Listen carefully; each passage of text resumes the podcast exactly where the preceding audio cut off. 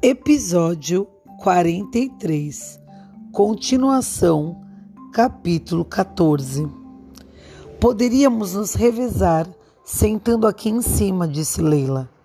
Se uma de nós estiver sempre aqui, elas não conseguirão passar sem ser vistas. Tenho de seguir viagem, pensou Parvana. Ela se lembrou dos longos meses de fome e cansaço, caminhando pelos campos e desta vez ela estaria sozinha. Não poderia pedir que Azif acompanhasse. Ele estava fazendo desse lugar um lar. E seria errado tirar Hassan de onde era alimentado e estava feliz. Você vai ficar aqui para sempre, não vai? perguntou Leila, entrelaçando seus dedos aos de Parvana. Somos irmãs. Você tem de ficar. Ficarei, disse Parvana, sem dizer para sempre. Ela apertou a mão de Leila e em seguida voltou para a limpeza da casa. Vou continuar minha busca, prometeu ela em voz alta, ao terminar de esfregar as estantes. Vou mesmo. Só não ainda. Tendo tomado a decisão, sentiu muito melhor e respirou fundo, com satisfação. Em seguida, olhou ao redor em busca do que fazer. Ela já havia varrido o tapete com um galho cheio de folhas, mas não estava satisfeita com o resultado. Ele deveria ser retirado da casa e batido para soltar a poeira. Os tochaques também precisavam ser arejados. Talvez o calor do sul expulsasse os insetos e carrapatos. Mamãe não me reconheceria, riu Parvana, fazendo o serviço de casa sem ninguém mandar. Ela já havia voltado a usar roupas de menino o tempo todo, exceto na hora de fazer trabalho pesado de limpeza.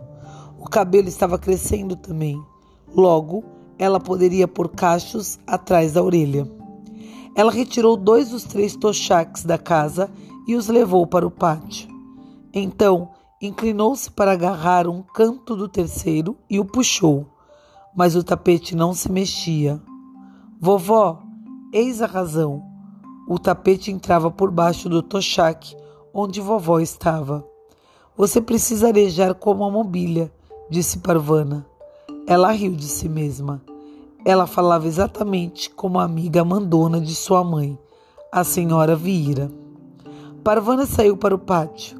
Leila tinha descido do mirante e batia num dos tochaques com um galho para espantar a poeira e os insetos.